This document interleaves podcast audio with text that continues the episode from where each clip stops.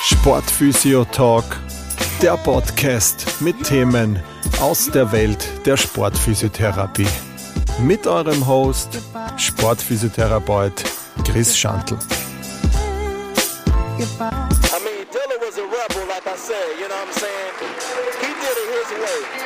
From the beginning to the ending, you know what I'm saying? Ja, ein herzliches Hallo, willkommen im neuen Jahr, auch von meiner Seite Happy New Year. Äh, die erste Folge im neuen Jahr 2023 steht an. Ähm, als heutige Thema sozusagen zum Opener für das Jahr habe ich mir so einen Klassiker auch wieder rausgepickt, äh, der eigentlich in der, in der sportphysiotherapeutischen Praxis äh, relativ oft vorkommt und äh, das sogenannte Läuferknie beziehungsweise ITP-Syndrom, also Iliotibialis äh. Ähm, es geht um die um an der Außenseite äh, deines Oberschenkels sozusagen. Ähm, wird im Englischen ist es auch oft so als Runners Knee bezeichnet. Da ist für mich eher so, dass das eher vorne der Schmerz äh, anzufinden ist in meiner Definition, beziehungsweise auch in anderen. Das heißt, hier heute in der Folge gehe ich wirklich so auf dieses ITP-Syndrom ähm, äh, ein, sozusagen, dieses Iliotibialis-Syndrom, was eben dann auch als äh, Läuferknie sozusagen ähm, ja, betitelt wird, sozusagen, oder als, als Diagnose dann auch oft zu lesen oder zu hören ist. Gut, also wie gesagt, dieses ähm, Läuferknie häufiges Problem. Ähm, der Name ist eigentlich wieder ein bisschen irreführend. Ich meine, er kommt natürlich beim, beim Läufer oder bei der Läuferin natürlich öfters vor, ja, auf jeden Fall, ähm, weil gerade äh, in dieser Impingement-Zone vom Knie spricht man da bei diesen 30 bis 40 Grad, das beim Laufen halt vermehrt oft da ist. Aber gibt es genauso auch oft äh, bei zum Beispiel Leuten, die gerne Rennrad fahren. Ähm, da ist gerade mit Clips und so, kann es auch oft sein, wenn man da wirklich mal von vorne drauf schaut, dann haben die alle so die Tendenz, dass sie mit dem Knie so ein bisschen nach innen gehen, so in Richtung äh, Valgusstress sozusagen. Ähm, und da hört man auch immer wieder öfters, dass da Leute kommen, die einfach so einen Schmerz an der Außenseite vom Knie auch haben, was dann eigentlich auch sehr gut in die Richtung auch geht. Ähm, und deshalb ist es wie beim Tennis-Ellbogen, es muss nicht immer nur äh, die Sportart betroffen sein, nach der es äh, benannt worden ist, sondern es geht hier eher um die Häufigkeit und die ist natürlich bei, bei Läufern oder Läuferinnen öfters anzufinden, das Ganze. Ähm, grundsätzlich ist es natürlich so ein Überlastungssyndrom auch wieder.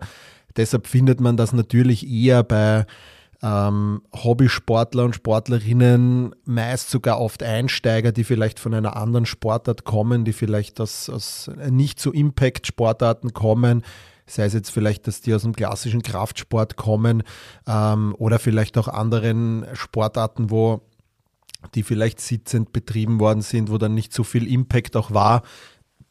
Und das ist eigentlich so ein bisschen so dieser, ja, dieser Hauptfokus bei der Patienten oder bei den Sportler, Sportlerinnen, die so etwas haben. Ähm, wie gesagt, es geht um diesen Tractus iliotibialis, der eigentlich ähm, so eine, ja, ein fibröses Band, kann man eigentlich sagen, ist, was eigentlich so von, vom Becken, vom Darmbein so quasi mit dem, mit dem Oberschenkelknochen Schienbein verbunden ist, hat eben zwei Ansätze auch. Also der eine ist eben eher Richtung äh, Femorkondyl und der andere ist, ist am Schienbein unten, gibt es einen eigenen Punkt, das Tuberculum gerdi, da setzt der sozusagen auch an.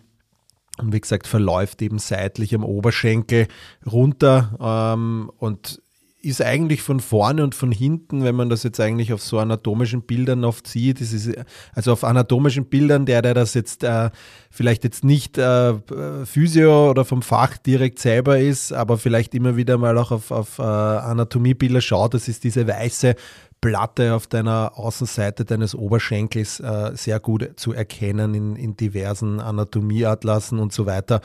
Ähm, genau, und der erstreckt sich da einfach sehr darüber. Also das ist einfach so eine ähm, ja, fibröses Band. Es ist, besteht aus Kollagen und Elastinfasern und es wird eben zu diesen äh, Faszien des Körpers sozusagen gerechnet, Fascia lata zum Beispiel. Ja. Ähm, und der Traktus ist eben so einer der stärksten was das betrifft, von diesen Faszien ähm, im gesamten Körper sozusagen. Man muss sich das so ein bisschen vorstellen, dass so der komplette Oberschenkel so in so einer Faszienhülle quasi ist und also die einfach mit Compartments und so die, die Muskulatur auch zusammenhalten. Aber wenn man sich das so als Hülle vorstellt, dann ist quasi an der Stelle, ähm, wo der Traktus auch sitzt, dann ist das quasi dicker. Ich habe, ich esse Fleisch, aber nicht so oft und ich habe zu Weihnachten ähm, ein Stück Fleisch für mir gehabt von einem Bauer, der da, wo das nicht jetzt so präpariert ist wie im Supermarkt vielleicht, sondern es ist einfach noch ein bisschen viel Sehnen dran, Faszien dran, also man muss da selber auch noch ein bisschen äh, arbeiten sozusagen. Und da sieht man das immer richtig schön, diese derbe Struktur, die dann da wirklich übergeht aus dem Muskel hinaus und dann, dann wird, das, wird das äh, Gewebe einfach ganz anders und da merkt man einfach, wenn man das einmal nimmt, klar, wenn man Vegetarier ist, ist es vielleicht schwierig, aber wenn man das einmal hernimmt und, und wirklich einmal versucht, ein Fleisch auch zu, zu bekommen, was ähm, nicht so super zubereitet ist wie im Supermarkt, ja, sondern auch da vielleicht noch äh, Sehnen und Faszien dranhängen, dann kann man sich das schön einmal vorstellen, hey, wie ist das bei uns eigentlich? Ja? Und das hat man da einfach wieder richtig gesehen, da war einfach noch richtig so eine derbe Faszienstruktur drauf und wenn man die dann abschneidet und versucht daran zu ziehen und zu verformen, dann merkt man einfach, das ist ein ganz anderes Gewebe, das ist ganz anders elastisch oder unelastisch wie jetzt der Muskel zum Beispiel, also es fühlt sich ganz anders gleich an, haltet auch wahnsinnig viel aus, wenn man da dran zieht, ja. Also das einfach nur zum, und wenn man das jetzt natürlich das Ganze dann noch auf den Traktus umrechnet, weil man den schon sieht, was, wie, wie groß er sich dann auch oft präsentiert, man kann den ja oft ganz gut rauspalpieren auch, dann merkt man eigentlich, was das eben für so eine, ja, derbe Struktur sozusagen ist, die eben diesem Fasziensystem da aber zuge, ja, gerechnet wird, weil es einfach so eine Verdickung in dieser Faszienhülle sozusagen auch ist generell, ähm, ja, was, was so die Funktion von dem Ganzen. Also grundsätzlich ähm, hat der bildet da eben, wie schon gesagt, so eine Hüllschicht für so einzelne Muskeln natürlich auch. Ähm, der Traktus selber liefert aber auch Ansatzpunkte für Muskeln, überträgt natürlich aufgrund dessen dann auch muskuläre Kräfte ähm, und speichert aber eben auch jetzt ähm, ja einfach Energie. Ja, also das gerade was beim Laufen für die Fortbewegung auch wichtig ist. Weiterer Teil ist natürlich, dass er das Knie auch noch stabilisiert. Da ist vielleicht auch ganz interessant zu erwähnen, dass äh, gerade, also es gibt eine Technik beim, beim Kreuzband auch, ist jetzt ein Exkurs, wo man diese ALL-Technik, äh, da nimmt man zum Beispiel aus dem Traktusstück, ähm, also eher distal beim Traktus, nimmt man da ein, ein, ein, eine gewisse Länge raus und, und verstärkt sozusagen dieses, dieses ALL-Band damit auch, damit das Kreuzband sozusagen einen Sicherheitsgurt äh, mehr hat sozusagen. Es gibt bei Ärzte, die machen das, es gibt bei Ärzte, die machen, sind da dagegen, dass man das macht. Ja, es kommt natürlich immer sehr individuell drauf an, aber da wird eben zum Beispiel das Ganze von dem, ähm, von dem ähm, sozusagen äh, von dem Traktus dann auch äh, genommen. Was er auch noch ist, ist er, ist ein prim, schon ein primärer äh, Stabilisator für diese tibiale Innenrotation. Das ist vielleicht auch ganz immer wichtig. Ähm, ist so ein bisschen ein Hauptakteur bei den anterolateralen Komplex eigentlich und ähm, ja, seine hat eben äh, so auch tiefe Komponenten, die da einfach auch äh, wirklich äh, in die Stabilisation auch eingreifen. Das ist eigentlich jetzt so anatomisch so ein bisschen ähm, ja, das, was man da eigentlich rauspicken kann. Er ist natürlich jetzt nicht so, dass das eine einzelne Struktur ist, sondern ähm, der geht natürlich ähm, aus äh, einem Muskel auch raus. Ja? Also der, es strahlt, jetzt so Gluteus maximus ist ein Teil, der da auch äh, mit einstrahlt, Musculus tensor fasciolate, der da auch von der Seite kommt. Ähm, die bilden dann sozusagen diesen Traktus auch äh, anatomisch gesehen jetzt auch, äh, wenn man natürlich das Ganze myofaszial betrachtet, spielen natürlich auch andere Leitbahnen mit eine Rolle, aber grundsätzlich kann man nicht so anatomisch, rein anatomisch sagen, dass die zwei so die Hauptmuskeln sind, die dann so quasi runterstrahlen seitlich, also der Gluteus maximus kommt da und eben der Tensor fasciolate, der da oben dann noch ist. Äh, das ist ja so ein bisschen, der wird ja so als Sprintermuskel bezeichnet, also gerade Sprinter haben und Sprinterinnen haben den immer sehr stark ausgeprägt oder Eisschnellläufer, äh, bei denen ist der immer ziemlich, ziemlich prominent zu sehen an der oben am, am Becken ist da ein schöner Backen auch immer. Und das merkt man dann halt von dem einfach ganz gut. Und die strahlen eigentlich dann rein. Ähm, wie gesagt, wir haben eh schon erwähnt, er hat zwei Ansatzpunkte. Ähm, das ist jetzt einmal so rein anatomisch gesehen, das Ganze. Ähm, wenn es jetzt dazu kommt, ähm, also dieses Traktus-Syndrom sozusagen Läuferknie, dann äh, meistens sagen wir es einmal so, der Schmerz ist einfach, das ist nicht meistens, es ist immer so, dass der eigentlich so seitlich ist, so ein, meist so ein, entweder ein bisschen überhalb vom Gelenkspalt, so ein bisschen, meistens so tendenziell da in die Richtung. Er kann aber auch weiter nach unten strahlen, also es kommt immer darauf an, also es ist, es ist, ich sage jetzt einmal, es gibt schon eine häufige Lokalisation, aber es ist auch immer wieder ein bisschen unterschiedlich von, von, der, von der Ding. Aber grundsätzlich kann man sagen, dass es außenseitig am Knie ist, wirklich in diesen Bereichen, wo der Traktus dann auch einstrahlt mit seinen beiden Ansätzen. Also es kann an Ansatz 1 und Ansatz 2 sozusagen dazu kommen, dass dort dann so stechende oder brennende Schmerzen kommen oft erst so drei, vier Kilometer, fünf Kilometer, sechs Kilometer, wenn man schon gelaufen ist oder oft erst nach oder schon nach zwei Kilometer. Also nicht immer von Anfang an, sondern erst mit der Zeit äh, kommt durch diese repetitiven Bewegungen, immer in einem gewissen Gradwinkel. Ich habe es eingangs schon erwähnt, 30 bis 40 Grad. Das ist so ein bisschen diese Impingement-Zone, die das Ganze einfach Schmerzen verursachen kann. Ähm, genau, und das ist eigentlich so der Grund, warum das dann nach mehrmaligen Bewegungen auch immer wieder kommt. Wie gesagt, Laufen ist typisch dafür. Es gibt aber auch viele andere Sportarten. Der Radfahren haben wir das auch, dass man sich in dem Bereich bewegt. Ähm, es gibt aber auch bei Sprungsportarten, also wenn man da viel, weiß ich nicht, jetzt Beachvolleyball zum Beispiel, wenn man da äh, intensive Einheiten hat und man trainiert am Netz oder so und springt permanent in so einer äh, Hockey weg und, und vielleicht in diesem 30, 40 Grad Winkel und dann passt auch von der Landung vielleicht optimal was nicht, dann kann das einfach auch dazu führen. Und dann hast du eben häufig in diesen 30 bis 40 Grad auf diese Schmerzen. Ähm, Treppen steigen, gerade beim Runtergehen, weil da muss man natürlich auch ein bisschen stabilisieren mit noch von dem Ganzen. Da kann das natürlich auch dazu kommen. Ähm, und ja, das sind so die, die Klassiker, die man oft hört. Natürlich so da, wenn man auch länger sitzt, vielleicht, dass es dann ein bisschen schmerzhaft ist, ja, oder nach dem Autofahren. Ähm, also wie gesagt, grundsätzlich kann man aber sagen, alles, was irgendwie so, wo, wo, eine Beugung im Knie stattfindet. Also keiner sagt jetzt, dass er im gestreckten Positionen länger ein Problem hat, aber eigentlich eher kann man so sagen, ein bisschen, immer wenn, wenn eine Beugung da ist, dann, dann spürt man da auch ein bisschen diese, diese Problematik dann noch kommen, vor allem wenn sich das repetitiv äh, wiederholt sozusagen. Ja. Ähm, so von der pathologischen Seite, was da passiert sozusagen. Also Früher ist man oft ein bisschen ausgegangen, dass dieser Traktus sich selber sozusagen ähm, entzündet ist und dass der das Problem ist und, und äh, ja, dass, dass da sozusagen diese, diese Schmerzen noch entstehen. Mittlerweile ist man da ein bisschen abgekommen davon, sondern dass man eher davon ausgeht, dass es eher eine entzündete Stelle unterhalb des, des Traktus ist. Ja, da kann jetzt ähm, ja sozusagen mehrere Strukturen, da ist natürlich eine, ein Schleimbeutel, der da drunter sitzt, da ist auch Fettgewebe drunter, was oft sehr stark innerviert ist. Das sind alles so Dinge, die sich da drunter da komme ich dann noch später, da gibt es so zwei Theorien dazu, ähm, warum, das, warum das sozusagen entsteht. Ja.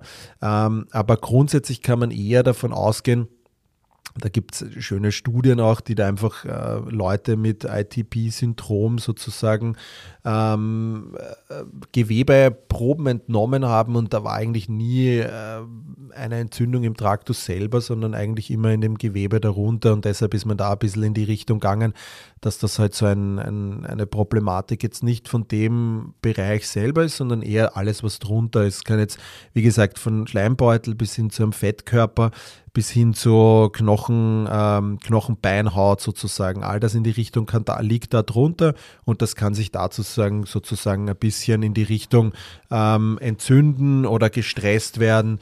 Und ja, also wie gesagt, der Schleimbeutel ist sozusagen unterhalb. Ähm, ist jetzt aber auch nicht immer, immer so, also so eine genaue Sache gibt es eigentlich noch nicht, dass das irgendwie so eindeutig geklärt ist. Für mich war es eine Zeit lang eigentlich, ja, okay, das, für mich war es der Schleimbeutel oft so ein, so ein Thema, dass das ist. Ähm, und, und eben so ein Fettpolster, der da drunter liegt, das waren so meine oder sind so meine Angehensweisen, dass ich das den Leuten auch so erkläre, dass jetzt nicht dieser Traktus das Problem hat. Also der hat vielleicht dieses Spannungsproblem, das schon. Ja. Also er ist natürlich der Verursacher dafür. Ähm, aber das, was dann wirklich wehtut, ist einfach wieder die, der Leidtragende sozusagen, ja, das schwächste Glied in der Richtung, das, was den Stress abbekommt, ähm, der ist sozusagen der, der dann auch die Entzündung, die Überlastung und dann einfach mit Schmerz reagiert. Ja. Und das erkläre ich grundsätzlich immer, dass das Schleimbeutel und eben dieser stark nervenfaserhaltige Fettpolster ist, der dafür, für, äh, dafür verantwortlich ist.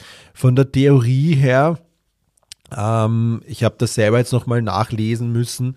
Ähm, ich dachte, es gibt zwei so Theorien. Anscheinend gibt es mittlerweile schon eine dritte, ähm, die aber eigentlich nur eins und zwei kombiniert sozusagen. Ähm, also die die eine ist einfach, ähm, dass das sozusagen so eine ständige, wiederholte Reibung vom Tractus iliotibialis über diesen äh, lateralen Anteilen am Oberschenkel äh, stattfindet, also in diesen Epikondyl sozusagen ähm, an der Außenseite und durch dieses ständige Beugen äh, in diesem Bereich kommt es einfach, dass diese Belastung und diese Reibung auf den Strukturen darunter einfach zu diesem Stress führen. Also einfach Reibung tut dem Gewebe nicht gut, das reagiert wie quasi mit so einer Friktionshypothese, äh, reagiert da drauf und ja, macht dann im Endeffekt eine Überbelastung, eine, eine Reibung und, und, und, schädigt so das Gewebe, weil da dann einfach auch wieder mit, mit einer Abwehrreaktion vom Körper reagiert wird, dass hier einfach dann Entzündung kommt, einfach Stoppschmerz, äh, die Nervenfasern äh, feuern da sozusagen und dann kommt es da dazu. Eine zweite Theorie dafür ist diese Kompressions, Kompressionshypothese, ähm, was eigentlich ja auch irgendwie äh, ja, in gewisser Weise äh, mit einer höheren Spannung von diesem Traktus zu tun hat. Ähm, also bei beiden Sachen geht es im Endeffekt darum, dass der Traktus vielleicht eine höhere Spannung hat. Ähm, jetzt gar nicht selber vielleicht, sondern es kann auch muskulär sein, da kommen wir dann später noch drauf. Ähm, aber dass es hier ständig zu einer Kompression kommt, das heißt, der Traktus wird stärker angedrückt ähm, an diesen ganzen ähm, Knochen am Oberschenkel, diesen Epikondyl und reibt da sozusagen auch wieder. Also es, durch diese höhere Kompression entstehen diese Druckkräfte ähm, und die Strukturen darunter werden einfach auch wieder gereizt. Ja. Und das sind einfach auch so das ist sozusagen diese zweite und diese dritte Hypothese, die es da jetzt sozusagen gibt, ist, dass das eigentlich so eine kombinierte Bewegung ist.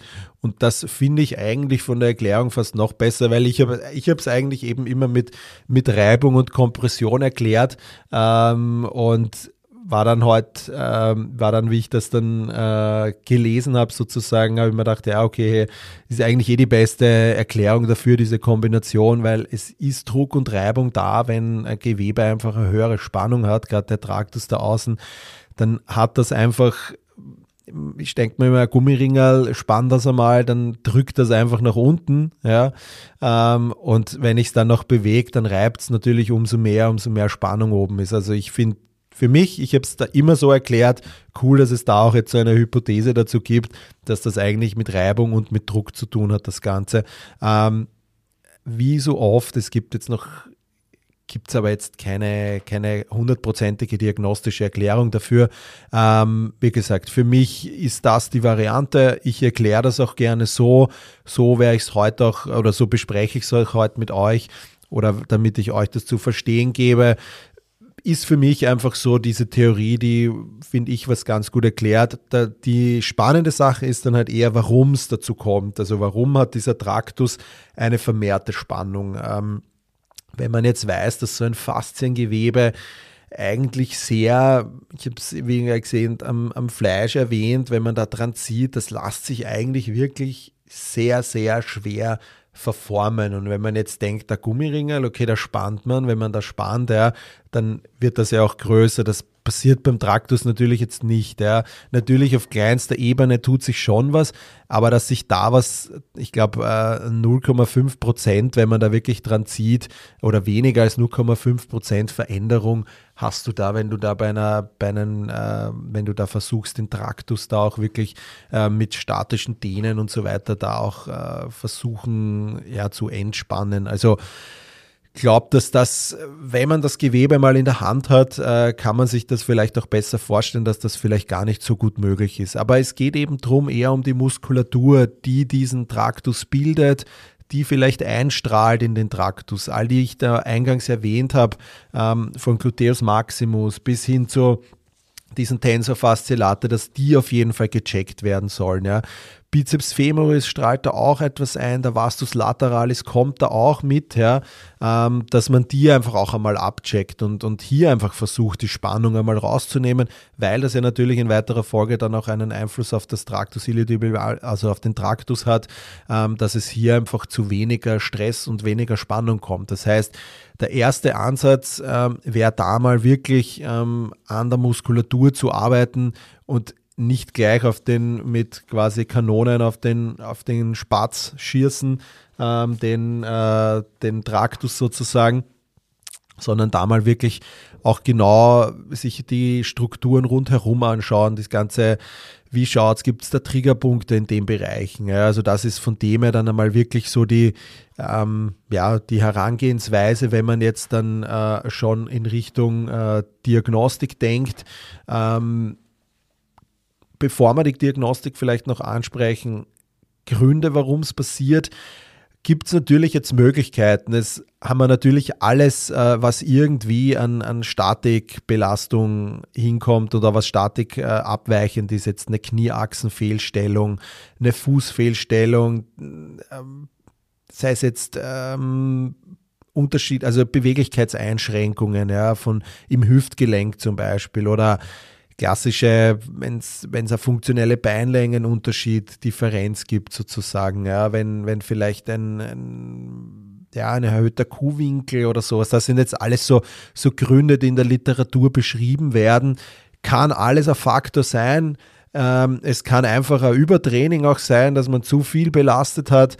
Es kann einfach sein, dass der Körper noch nicht auf die Belastung laufen so eingestellt ist, ähm, dass man vielleicht eher aus einer anderen Sportart kommt und der Körper das einfach diese Belastung einfach kennenlernen muss und man hat einfach zu schnell zu viel gemacht und dann hat man einfach das Problem, dass die, wie bei immer, wie bei einer Achillessehne und so weiter, dass das Gewebe dann einfach für die Belastung, die man vielleicht hat, eine Zeit lang gut toleriert, aber dann irgendwann sagt, hey, stopp, es geht nicht mehr.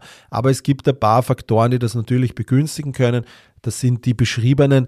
Was natürlich auch noch immer dazu kommt, ist es eben, wenn man vielleicht vorher eine andere Sportart gemacht hat, dass man vielleicht in gewissen Bereichen, die man beim Laufen braucht, muskulaturbedingt, dass man dort vielleicht jetzt nicht diese Kraft hat. Ich spreche jetzt zum Beispiel die Abduktoren der Hüfte an, wenn man jetzt Gluteus medius bespricht oder eben die Rotatoren der, äh, der Hüfte, die Hüftrotatoren. Ja dass man hier einfach Schwächen hat oder auch an den Abduktoren, ja, also, also eh wie beschrieben, dass man hier einfach Beweglichkeits-, aber auch Kräftedefizite hat in all den Muskeln, die da einfach mitspielen. Wie gesagt, von Rotatoren bis hin zu Abduktoren, ja, dass es hier einfach vielleicht zu einer ähm, Schwäche kommt. Und das muss man sich dann natürlich alles individuell anschauen. Es gibt Läufer, die haben an an Wahnsinns äh, X-Bein, aber haben das Problem ja auch nicht ja, und haben vielleicht gar keine Probleme, weil sie rundherum das so gut stabilisieren können. Deshalb wirklich bei der Untersuchung einfach wieder wichtig, ja, dass man einfach neben all den klassisch physiotherapeutischen Palpationen und so weiter und so fort, ich kann es nicht oft genug sagen, aber wenn du einen Läufer oder eine Läuferin hast mit Knieschmerzen, Fußschmerzen, Achillessehnenschmerzen, was auch immer, die gehört oder der gehört bei einer guten Befundung aufs Laufband, sonst kannst du nie die hundertprozentige Sicherheit haben, was da wirklich passiert.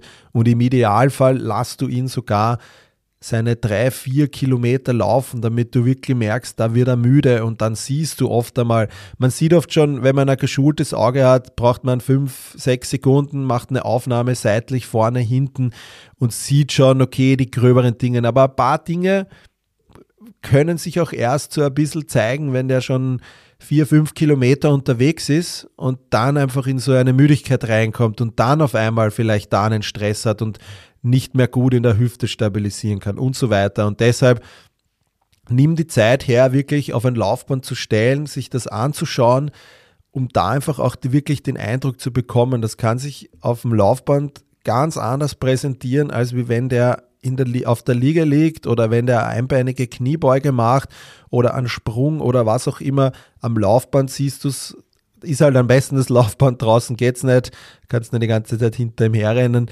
ähm, sondern das, dafür ist das Laufband einfach so essentiell, wenn man wirklich mit Läufer und Läuferinnen auch arbeitet, dass man da einfach wirklich komplett von A bis Z alles durchschaut, wo möglich irgendwo was sein könnte, um einfach wirklich genau dahin zu kommen, damit man da einfach einen guten Therapieansatz dann noch machen kann. Das ist im Endeffekt das Wichtigste. Wie gesagt, ansonsten diagnostisch natürlich einfach alles abchecken, palpatorisch, wo, wie gesagt, druckschmerzhaft ist meistens dann immer so zwei, drei, vier Zentimeter, je nachdem wie groß die Person ist, über dem Gelenkspalt. Ähm, Druck wird eigentlich oft schlimmer, wenn der Patient dann äh, das Knie beugt, also wenn er da ein bisschen tiefer geht, dann wird das oft sogar noch ähm, mehr der Schmerz, da kann man das an dem von dem Ganzen ganz gut auch ähm, diagnostizieren. Wenn es wirklich voll akut ist, hast vielleicht auch eine Schwellung im Bereich, dem, also in dem Bereich vom Traktus. Ja, ähm, es finden sich, eh wie schon erwähnt, können sich ähm, Triggerpunkte finden in den besprochenen Muskeln jetzt von ähm, Gluteus kann Maximus Medius dabei sein, Bizeps kann dabei sein, Tensor fasciolate kann dabei sein. Vastus lateralis sind alles so die Muskeln, die da irgendwie dazu haben, Hüftrotatoren, wenn man da tief reingeht auch, ja, dass man da einfach versucht, okay, ist da irgendwas, ja, ist da einer überlastet, ja, dass man da einfach wirklich schaut, wie schaut die ganze muskul muskuläre myofasziale Situation einfach aus, dass man das System einfach da komplett auch wirklich bearbeiten kann in all seiner Kette, dass man da auch wirklich geht, äh, zieht jetzt äh, Traktus läuft, also die seitliche myofasziale Linie läuft ja auch in den Tibialis anterior, also den Schienbeinmuskel weiter, auch da schauen, der beim Laufen ja viel Arbeit auch macht, einfach da mal zu schauen, okay, was tut sich da, ist da vielleicht eine, ein Hypertonus da, einfach, einfach wirklich alles, was, was irgendwie ähm, Relevanz hat, äh, äh, im Lauf wirklich abzutesten, die Muskeln, die da wirklich arbeiten müssen ähm, und eben auch in der Funktion anschauen am Laufband, ähm, ist da auf jeden Fall auch wieder eine sinnvolle Ange Herangehensweise. Es gibt einen, es gibt zwei Tests, es gibt den Obertest, der so quasi die, die Länge des Traktus ein bisschen überprüft. Ähm, der ist aber so ein bisschen meiner Meinung nach unspezifisch und ich glaube auch in vielen, viele Kollegen und Kolleginnen sehen den auch oder hinterfragen das auch, weil das können viel, da kann zum Beispiel, ähm, das kann auch, also die, diese Längen, also diese Spannung, die da angezeigt wird, wenn der positiv ist, das kann genauso gut auch von einer Einschränkung in den Hüftabduktoren oder in der Hüftgelenkskapsel kommen. Also da, da muss man ein bisschen aufpassen. Ähm, und im Grunde braucht der ja auch ein bisschen eine Spannung. Es ist ja, wenn man sich dieses Teil anschaut, äh, und, und auch, wie gesagt, auch wenn es vom Tier war, aber wenn man das angreift, da, da ist ja auch nicht so viel Beweglichkeit da. Ähm, also der hat einfach ein, ein, eine sehr derbe Struktur, die einfach jetzt nicht viel, viel Verformung zulässt und deshalb, ja, ist es natürlich, und wenn dann ein bisschen ein Muskel von oben noch zieht, dann hast du da natürlich einfach, ja, da, da kommst dann oft gar nicht durch und äh, ja, das ist eigentlich so ein bisschen die, die Erklärung da noch dazu. Also diagnostisch, wie gesagt, klassisch, äh, physiotherapeutisch durchchecken, äh, versuchen äh, wirklich die Funktion abzuklären. Was schaue ich mir an? Wie gesagt, all das, was ich beschrieben habe, da fällt viel rein. Also wirklich diese erste Einheit dafür nehmen und aufs Laufband mit den Leuten oder auf, aufs Radl am Ergometer, je nachdem, wie, wie man es in der Praxis simulieren kann, aber dass man sich da oder Sprünge lassen, mehrmals hintereinander, dass man da einfach sieht, okay, wann kommt das, was passiert mit ihm, dass man da einfach das Ganze sozusagen, ja, gut in der ersten Einheit befundet und, und damit man dann zumindest einen, einen Therapieplan einmal hat. Natürlich, es kann auch immer sein, dass man abweichen muss davon oder dass es nicht so funktioniert oder dass es länger dauert oder dass es vielleicht noch ein anderes Zutun braucht. Ja, aber im Endeffekt, wenn es wirklich akut ist, geht es einmal darum, ähm, dass man das einmal rausfiltert wirklich und einfach versucht, diesen Schmerz einmal zu Beginn zu, ja, einfach zu dämpfen, dass das einfach wenn man es in einem Phasenmodell von der Therapie her aufbaut, ähm, ist es definitiv so, Also wie gesagt, ich mache es gern so in vier Phasen, wenn man das unterteilt. Die Akutphase ist natürlich so Phase 1, dass man hier einfach wirklich schaut, ähm, dass man alles macht, dass die Entzündung nicht ausartet, dass man die Belastung verringert natürlich, dass man wirklich viel Myofascial Release macht, Triggerpunkttherapie, äh, schmerzfreie Mobilisation, Ultraschall kann man natürlich auch dazu nehmen, wenn man es physikalisch angeht. Eine Stoßwelle ist möglich, vielleicht jetzt nicht direkt an der entzündeten Stelle gerade drauf, sondern vielleicht muskulär die Stoßwelle ähm, einsetzen, dass man da einfach so triggerpunktmäßig das vorbereitet mit der Stoßwelle. Das ist definitiv eine Möglichkeit. Ähm, man kann mit Salbenverbänden arbeiten, eine Pasta Cool oder so, ja, die da einfach oder welche Marken auch immer einfach, wo, die einfach die unter, Entzündung unterstützen, jetzt nicht hemmen, aber unterstützen, dass sie bestmöglich verlaufen kann. Ähm, das sind die Dinge, die man da am Anfang macht und natürlich auch viel Education für den Sportler, Sportlerin, einfach sagen, okay, Belastung jetzt einmal verringern, schauen einmal, dass du viel selber an den Triggerpunkten arbeitest dass du schaust, dass du die Spannung da rauskriegst, dass du einfach hier versuchst, äh, mit unterschiedlichen Möglichkeiten, die dir zur Verfügung stehen, äh, dass du mit denen sozusagen ähm, auch arbeitest. Was man dann oft macht, ist natürlich, äh, dass man mit äh, Faszienbällen, Faszienrollen arbeitet, ja, dass man wirklich äh, ganze Muskulatur sozusagen damit aufmacht, sei es jetzt mit der Rolle oder mit einem Ball. Ähm, ich zu meinem Teil ähm, sehe das Ganze als gut, ähm, was die Muskulatur betrifft. Aber jetzt über das IT-Band selber zu rollen, das sage jetzt meinen Sportlern, Sportlerinnen nicht, dass sie das machen sollen, weil ich anhand einfach nur, wenn man von der Physiologie her geht, was wir jetzt gesagt haben, dass da eine Verformung ganz wenig nur stattfindet, ja, dann ist es für mich ähm, nicht logisch, dass ich das mache, sage ich ganz ehrlich, weil diese Struktur kann sie nicht so verformen, dass ich da irgendwie etwas mache. Und im Gegenteil, das tut ja Hölle weh meistens auch auf der Außenseite. Ja. Ähm, das heißt für mich, wie gesagt, dieses IT-Band ist eben so ein dickes, faseriges Gewebeband. Ja. Ähm, und das besteht eben jetzt, wie eingangs erwähnt, aus so Kollagenfasern. Und im Gegensatz jetzt zu Muskelfasern dehnen und kontrahieren diese ja nicht wirklich. Und jetzt hat das IT-Band ja auch keine quasi aktive Kontrolle darüber, wie eng es sich anfühlt sozusagen. Ja. Sondern es sind ja tatsächlich die Muskeln, die am IT-Band ansetzen, äh, eh wie schon alle erwähnt, die dazu führen können, dass es sich eben angespannt anfühlt wenn sie jetzt dann quasi aktiv sind, die Muskulatur und Triggerpunkte haben. Ja. Und deshalb spült sich dieser, dieser Traktus einfach verspannt an. Aber da macht es keinen Sinn, über den dann noch drüber zu rollen, weil wie gesagt, das ist nur meine, meine Erklärung dafür, wenn ich, wenn ich jetzt ein, Gummi, ein Gummiringerleben habe und ich spanne das mit mehr Spannung und dann drücke ich auch noch mit einer starken Krafteinwirkung mit der Rolle von oben drauf, ja, dann erhöhe ich ja den Druck an der Ansatzstelle ja noch mehr. Das heißt, ich drücke diese, mache noch mehr Kompression auf diese eh schon überlasteten Strukturen. Und deshalb, aus diesem Grund ist es für mich nicht wirklich sinnvoll, mit einer Faszienrolle sich auf das IT-Band zu konzentrieren, sondern eher wirklich auf die Muskulatur drumherum. Ähm, ich weiß es, dass es noch immer man sieht das ja im Internet, äh, dass da noch immer Leute das anleiten, dass man da drüber rollen soll und dass das super ist und dass es ihnen geholfen hat. Ja.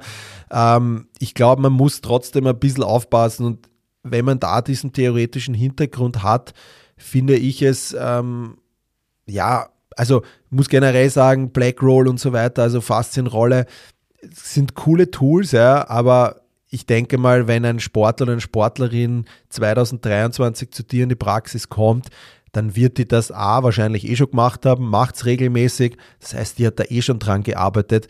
Das heißt, da brauche ich nicht der das auch noch oder dem das auch noch zeigen, wie er, wie er jetzt die Faszienrolle da verwenden soll. Das heißt, die haben das ja eh meistens schon alle gemacht. Die sagen ja, ich arbeite, habe mit der Blackroll gearbeitet und so weiter und so fort. Da geht es eher vielleicht um Education und sagen, hey, Arbeit mit der Black Roll, das ist wirklich wichtig. Arbeit an der Muskulatur, die ganzen, die gehst durch. Aber ob du direkt auf der Seite rollst, hm, würde wahrscheinlich so nicht machen, ähm, weil warum ist das dann einfach auch so schmerzhaft? Ja? Weil einfach dieses, dieses Band hat eben so ganz viele kleine Nervenendungen und, und einfach auch wenig Polsterung da draußen. Da, da zieht halt wenig drüber, weil das liegt halt dann schön unter der Haut gleich. Und der, der ist halt wenig mit, mit, mit Fett und mit Muskeln bedeckt und deshalb bist du da direkt gleich auf, diesen, auf dem Traktus drauf und du rollst dann quasi auf diesen Nervenenden, die zwischen äh, Oberschenkelknochen und so weiter dazwischen und der Schaumstoffrolle quasi eingeklemmt werden und die feuern natürlich und deshalb ist das halt richtig schmerzhaft. Ja. Und ich glaube, dass der, ja, mehr Schmerz bedeutet jetzt nicht mehr Gewinn. Und wenn wir dann eben schauen, dass wir die, die wir können es machen, aber wirklich eher in diesen, diesen ähm, dass man nicht wieder eine Kompressionsverletzung sozusagen ausübt. Also wirklich einfach einen Muskel dran rollen, da ist es schön und gut. Und das machen aber die meisten Patienten ja eh schon. Wie gesagt, wir haben 2023, jeder, der irgendwie sportlich aktiv ist, hat eine Faszienrolle daheim und rollt da eigentlich eh rüber, weil es ein super Tool ist. Ähm, aber grundsätzlich, das ist meine Erklärung, nicht äh, über das IT-Band rollen. Für mich, äh, ich will ja eher diese Belastung sozusagen reduzieren ähm, was dieses IT-Band ausübt. Und wie gesagt, Gummiringel für mich kommt, wenn ich dann noch mehr drauf drücke auf das Gespannte, habe ich einfach am Ansatz und Ursprung noch mehr ähm, Spannung drauf, noch mehr Druck, noch mehr Kompression. Und im Endeffekt ist ja das genau das Problem, was wir haben, dass das auch ausgelöst hat. Also warum mit demselben behandeln, ähm, was, was, was es auch ausgelöst hat.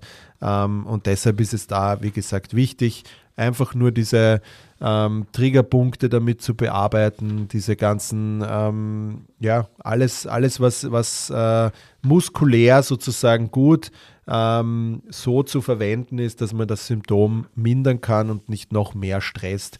Also das ist quasi so für mich in Phase 1 ähm, sind das mit anhand all dem, was wie sonst schon erwähnt, sind das die Dinge, die man machen kann.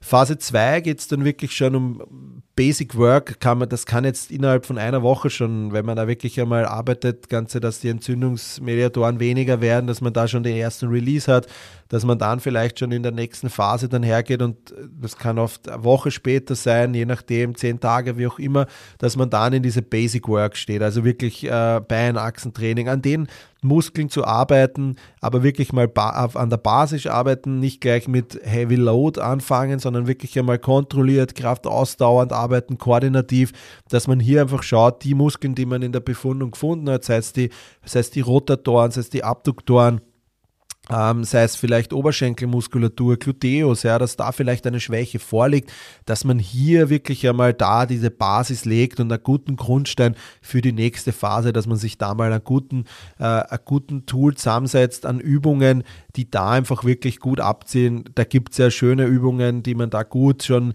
ohne viel Gewicht auch den Patienten daheim einmal oder den Sportler, Sportlerin einfach daheim mal anleiten kann, die sie gut an anfühlen für Gluteus medius. Gibt super Übungen, die einfach da wirklich gut gehen.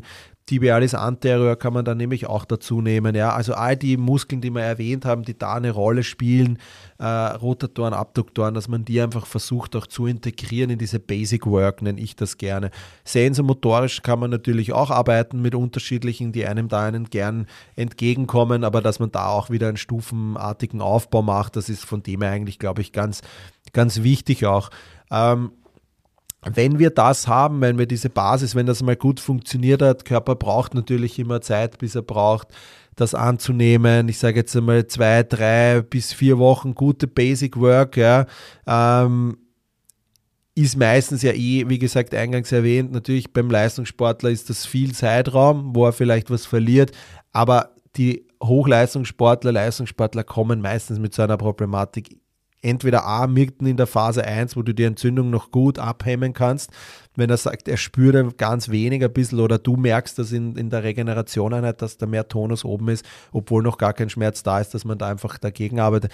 Beim Hobbyathleten natürlich haben die auch Ziele, Marathon und so weiter und so fort, aber da muss man einfach sagen, hey, okay, das dauert halt, bis der Körper das auch annimmt. Ja, und man sieht dann meistens auch, wenn man diese Basic-Übungen macht, dass man diese abgeschwächte Muskulatur mal trainiert. Man, man sieht da schon, wo die Probleme sind. Da fängt es zum Scheppern an. Da, da sind die müde nach 10 Wiederholungen, obwohl man eigentlich sagt, mach 15 oder sowas. Das heißt, das braucht und das muss man dann einfach auch so managen und sagen, hey, die Basic, Basic Arbeit, die muss einmal passen und dann können wir in die nächste Phase gehen, weil sonst holst du das Ganze wieder und dann ja, bist du einfach wieder da, wo du am Anfang warst. Also die, die Basic Work kann vielleicht zwei, drei, vier, fünf Wochen dauern. Dafür ist danach heraus viel mehr, äh, viel mehr Spaß in den nächsten Phasen, weil in der Phase 3 sozusagen geht es dann wirklich um forciertes Krafttraining, schnelles Krafttraining, auch gerne mit höheren Gewichten, so wie es das beim Laufen halt auch hast. Also nicht jetzt kontrollierte Bewegungen, wie man es oft klassisch hat, jetzt in einer Kreuzbandreha zu Beginn oder so, sondern da dann auch wirklich anfangen, dass man die Bewegung auch schon schneller macht, so wie es beim Lauf, äh, wie, beim, wie es beim Laufen auch ist, bieten sich natürlich sehr gut, zum Beispiel jetzt Bulgarian Split Squat ist eine gute Übung dafür, Step-Ups, ob die jetzt seitlich oder gerade sind, je nachdem, High Squats in dem Bereich 30 bis 40 Grad auch gerne trainieren, man kann aber auch mit einer Heavy-Slow-Variante arbeiten, also dass man wirklich so drei Sekunden runtergeht, zwei Sekunden haltet, drei in die Höhe. Das bietet sich in der Phase. Jeder, was er da ungefähr so sein, sein, sein Repertoire hat, wo er sagt, da komme ich gut an und das baue ich gerne ein. Aber grundsätzlich Phase 3 sollte unter den Deckmantel forciertes Krafttraining stehen, damit man das einfach wieder vorbereitet auf die Belastungen, die beim Laufen sind, die ja wirklich eine hohe Belastung haben das kriegst du halt nur mit dem Krafttraining hin, das kriegst du nicht mehr mit Bodyweight-Übungen, die vielleicht im, in der Basic Work noch möglich waren. Da brauchst du jetzt dann einfach wirklich Gewichter, damit du das einfach auch gut dann auf die Straße bringen kannst oder in welche Sportart dann auch immer äh, dass du das umsetzen kannst. Und die letzte Phase ist dann eigentlich die Phase, die Return to Run sozusagen, wo es dann halt einfach geht, okay, plyometrische Geschichten, Sprünge ganz viel, ja, dass man da einfach wirklich diesen Impact, diesen High Impact dann trainiert auch, dass man da wirklich diese Umsetzung macht mit Lauf APC, dass man das alles reinbringt und das wäre eigentlich so dann der Abschluss von der Therapie dann auch das Ganze. Das kann sich jetzt vom bis erstrecken, das kann von sechs Wochen, das kann aber auch bis zu ja, einem halben Jahr dauern, wenn das wirklich richtig heftig ist. Ja, also so die Muskulatur entspannt man schnell, das geht gut runter, aber dass der Körper das dann auch wirklich alles annimmt, das sind natürlich jetzt alles äh, Dinge, das was dann sehr individuell ist.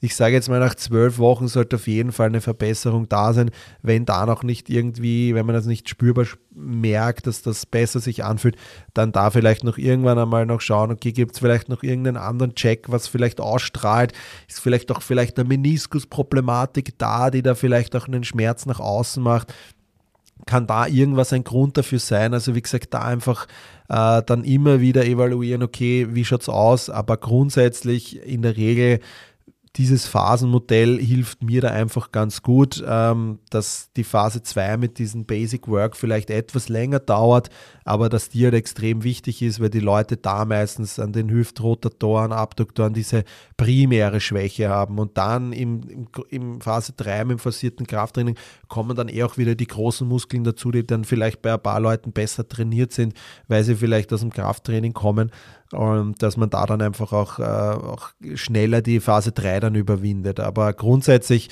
ist das so ungefähr so ein bisschen dieser, dieser Aufbau von dem Ganzen und ähm, ist natürlich, wie gesagt, individuell zu gestalten. Ähm, Return to Run Tests kann man auf jeden Fall machen, wie sich das anfühlt. Ähm, ist natürlich jetzt auf Stabilität zu testen und so weiter. Man kann natürlich die Befundung einfach vom, vom ersten sich einfach wieder anschauen, ähm, dass man einfach schaut, okay, wie schaut es jetzt am Laufband aus und so weiter. Nachhaltig gesehen ist natürlich wichtig, dass man vielleicht das versucht auch präventiv zu integrieren, wenn das wirklich jetzt ein Laufstil ist, der, wo man sagt, hey, da könnte man noch was machen, dass man da vielleicht mittels äh, Laufanalyse arbeitet mit einer Expertin oder mit einem Experten, der da einfach Tipps auch noch hat, wo man vielleicht noch was ändern könnte, vielleicht eine Optimierung vom Material, vom Laufschuh, dass man da vielleicht etwas äh, noch in die Richtung mehr macht.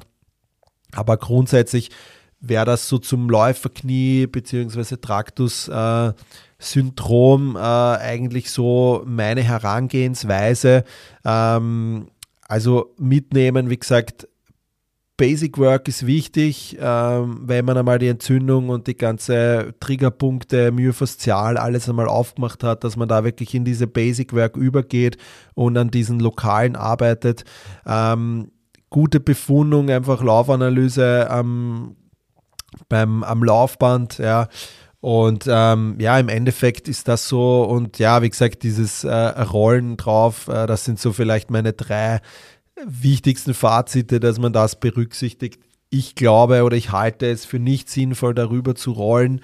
Ähm, auch wenn es, wie gesagt, es gibt Leute, die sagen, das ist das Ding, was man machen muss bei äh, einem Traktus-Syndrom. Ähm, für ich empfehle es nicht meinen Leuten, äh, weil ich es einfach, ähm, ja, generell nicht als, äh, weiß ich nicht, äh, sinnvoll erachte, einfach wenn ich es mal mit dem Gummiringel logisch erkläre, sozusagen, äh, dass man da noch mehr Kompression dann auf die Stellen draufbringt. Ähm, und wie gesagt, meistens haben die Leute äh, die Blackroll-Sachen eh alle schon ausprobiert. Dann, ja, wie gesagt, wir haben 2023, da brauche ich denen das dann nicht extra noch erklären, wie sie über eine Blackroll zu rollen haben. Ähm, da denke ich, können wir unsere Zeit, unsere äh, Expertise, unser Wissen noch besser äh, weitergeben.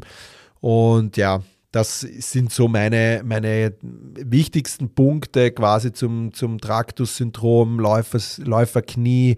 Ähm, ja, ich hoffe, ihr habt da wieder etwas äh, mitnehmen können von dem Ganzen. In eigener Sache noch, wer es vielleicht schon mitbekommen hat, ich äh, bin jetzt, äh, habe jetzt versucht auf, auf, die, auf Social Media und äh, also auf Instagram und Facebook einfach auch immer so eine Weekly Take-Home-Message ähm, sozusagen zu veröffentlichen. Es sind einfach Auszüge aus, aus vorangegangenen äh, Podcast-Folgen, ähm, die ich, wo ich einfach gewisse für mich wichtige Sätze ähm, noch einmal ähm, sozusagen äh, hervorhebe mit einer Verlinkung, dass ihr einfach auch die Folge auch noch einmal anhören könnt. Wenn ihr da vielleicht noch nicht in alle reingehört habt, sind da einfach immer wieder so kleine Themen dazu da, ähm, die ich da immer in der Woche, also wöchentlich äh, hochlade sozusagen. Genau, ansonsten, wie gesagt, ähm, Jetzt einmal zu Beginn des Jahres äh, ist der Podcast nur alle zwei Wochen, ähm, einfach nur um Qualität auch hochzuhalten. Ähm, ich habe jetzt aber mittlerweile schon einige Interviewpartner und Partnerinnen kontaktiert und, und einige Zusagen bekommen. Deshalb kann es sein, dass das dann eh bald wieder wöchentlich wird, weil einfach auch wieder mehr Themen da sind. Freue ich mich jetzt schon drauf. Ähm, werde ich euch aber dann am Laufen halten oder ihr werdet es eh mitbekommen. Ansonsten wünsche ich euch wieder alles Gute. Äh, wir hören uns dann in der nächsten Folge. Ich hoffe, ihr habt heute wieder was mitnehmen können und äh, wünsche euch einen äh, wunderschönen Tag, Woche, Wochenende, wann auch immer ihr das, die heutige Folge hört. Macht es gut, euer Chris. Ciao, ciao. Ja, das war's auch schon wieder mit der heutigen Folge. Ich hoffe, ihr hattet Spaß dabei. Ich freue mich über ein Like und ein Abonnement auf den gängigen Streaming-Plattformen Spotify, Apple Music und Co. Bei Fragen, Anregungen zur heutigen Folge oder einer der vorangegangenen könnt ihr mir eine E-Mail schreiben an info@sportphysio-fortbildung.at. Ich freue mich, bis zum nächsten Mal, euer Chris.